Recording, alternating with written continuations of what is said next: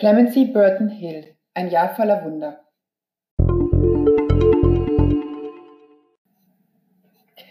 Das Jahr ist zwar schon einige Tage alt, aber eigentlich kann man Clemency Burton Hills Jahr voller Wunder jederzeit lesen und jederzeit auch anfangen zu lesen. Denn Clemency Burton Hill hat einen immerwährenden Musikkalender geschrieben. Die Autorin, selbst Cellistin, Jahrgang 1981, weiß, wie man klassische Musik an den Mann und an die Frau bringt. Sie ist nicht nur Musikerin und Autorin, sondern auch Radio- und Fernsehmoderatorin.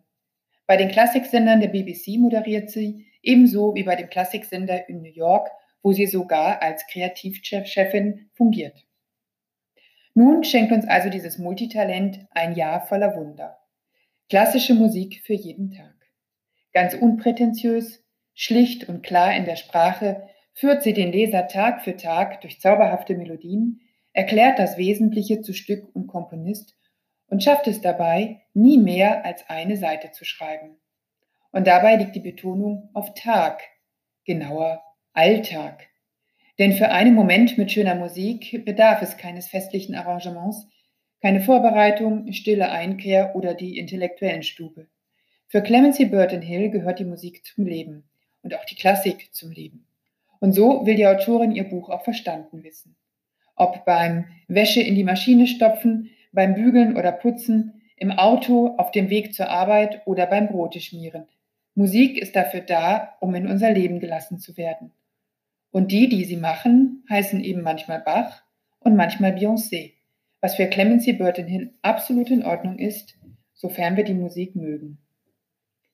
Ihr Herz gehört der Klassik und so ist es nur natürlich, dass ein Jahr voller Wunder vollgepackt ist mit den unglaublichsten Entdeckungen.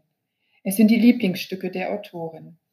Ein Buch wurde daraus, erklärt sie, weil immer wieder Freunde und Verwandte fragten, wie man klassische Musik am besten kennenlerne. Indem man sie hört, und zwar ohne sich zu schämen, dass man keine Ahnung oder von manchen Komponisten noch nie etwas gehört hat.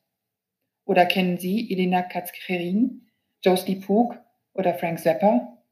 Doch, ja, den letzten vielleicht schon. Aber als Komponist klassischer Musik?